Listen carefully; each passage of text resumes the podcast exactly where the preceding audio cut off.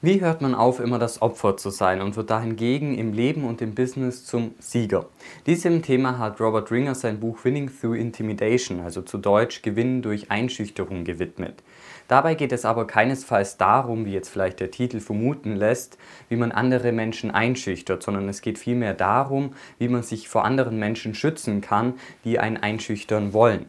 Hi, mein Name ist David und heute möchten wir uns mal anschauen, welche Tipps Robert Ringer für uns parat hat. Zuerst einmal sollte man erkennen, dass die Realität nicht so ist, wie sie scheint oder wie wir sie uns wünschen, sondern die Realität ist so, wie sie tatsächlich ist. Das klingt jetzt vielleicht erst einmal trivial, aber oft ist es ja so, dass wir uns die Dinge schönreden und die Wahrheit einfach nicht wahrhaben wollen. Wenn wir die Realität aber nicht anerkennen und sie zu unserem Vorteil nutzen, dann arbeitet sie automatisch gegen uns. Die meisten Menschen wünschen sich, dass Business auf dem Spielplatz eines Kindergartens abläuft, wo Fairness herrscht. Die Realität sieht aber natürlich anders aus, denn laut Robert Ringer findet das Spiel der Wirtschaft in einem bösen Dschungel statt. Um auf langfristigen Erfolg vorbereitet zu sein, sollte man auf kurzfristige Misserfolge vorbereitet sein. Dabei sollte man immer das Beste hoffen, aber vom Schlimmsten ausgehen.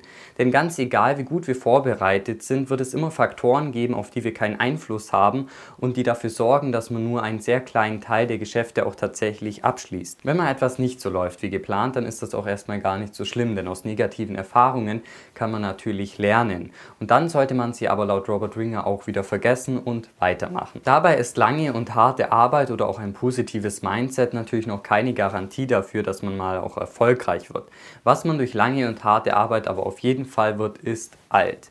Deshalb sollte man zuerst einmal nur an den Dingen arbeiten, die auch tatsächlich relevant sind. Bei einer Immobilie sind dem Käufer beispielsweise die Kosten des Bauunternehmers egal, sondern was da den Käufer tatsächlich interessiert, ist der Cashflow.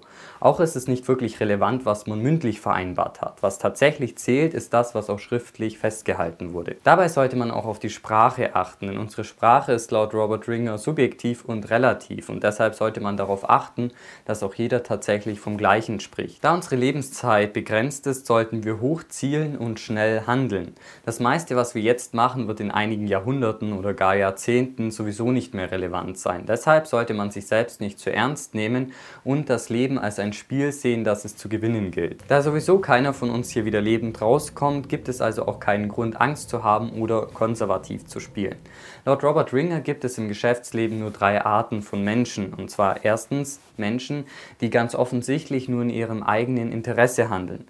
Zweitens Menschen, die hinter unserem Rücken versuchen, uns auszustechen. Und drittens Menschen, die eigentlich die besten Absichten haben, aber uns am Ende trotzdem ausschalten. Wie man es also dreht und wendet. Im Geschäftsleben macht keiner etwas für einen, ohne dafür auch eine Gegenleistung zu erwarten. Die meisten Menschen haben die Vorstellung, dass sie sich nach oben arbeiten müssen. Laut Robert Ringer sollte man aber lieber die Meute überspringen und sich selbst an die Spitze stellen. Das geht allerdings nur, wenn man auch dazu bereit ist, denn ansonsten wird die Realität einen wieder zurückwerfen. Viele Menschen erreichen ihre Ziele deshalb nicht, weil sie sich von anderen Menschen einschüchtern lassen. Dabei kommt es aber gar nicht so sehr darauf an, was wir sagen oder tun, sondern vielmehr, welche Haltung wir dabei einnehmen. Man sollte sich also selbst in eine Machtposition versetzen. Dabei gibt es verschiedene Arten von Macht. Und zwar erstens Geld, also sprich, dass man die Fähigkeit hat, jederzeit auszusteigen. Der zweite Punkt ist das Image, also die Fähigkeit, sich Respekt zu verschaffen.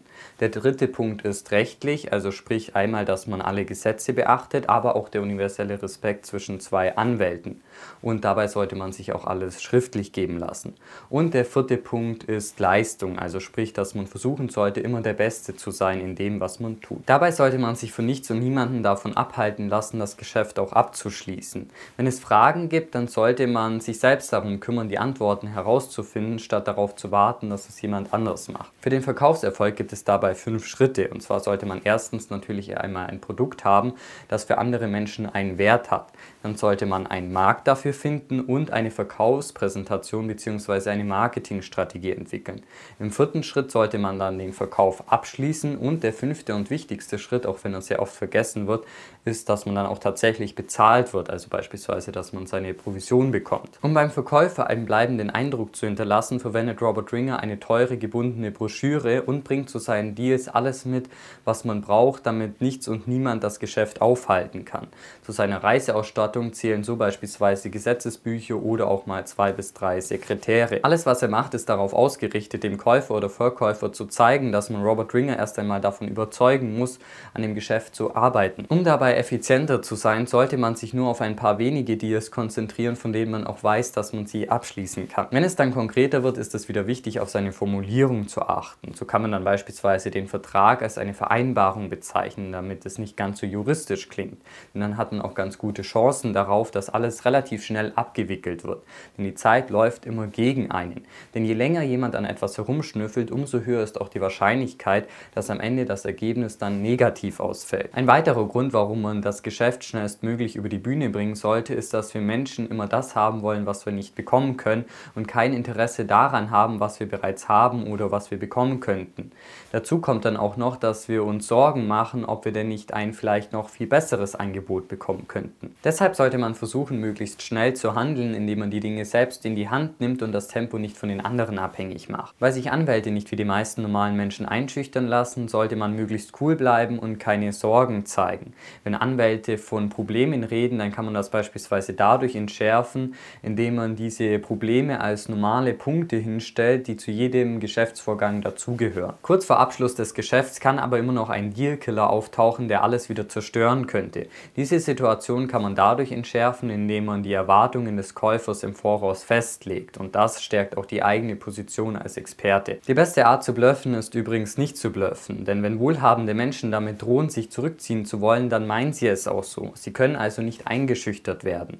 Wenn man nicht wohlhabend ist, dann ist der beste Ersatz dafür Mumm. Man sollte also eine klare Linie ziehen und dann auch dabei bleiben. Obwohl das Buch bereits in den 1970er Jahren das erste Mal veröffentlicht wurde und sich Robert Ringer hauptsächlich auf die Immobilienwelt bezieht, kann man trotzdem auch einige Tipps für das eigene Leben lernen. Allerdings muss man auch dazu sagen, dass es soweit ich weiß auch fast 50 Jahre nach der Erstveröffentlichung immer noch keine deutsche Ausgabe gibt. Die englische ist aber auch relativ gut lesbar. Wenn euch der Beitrag gefallen hat, dann lasst gerne einen Daumen nach oben da und abonniert den Kanal, um nichts mehr zu verpassen. In diesem Sinne vielen Dank fürs Einschalten und bis zum nächsten Mal.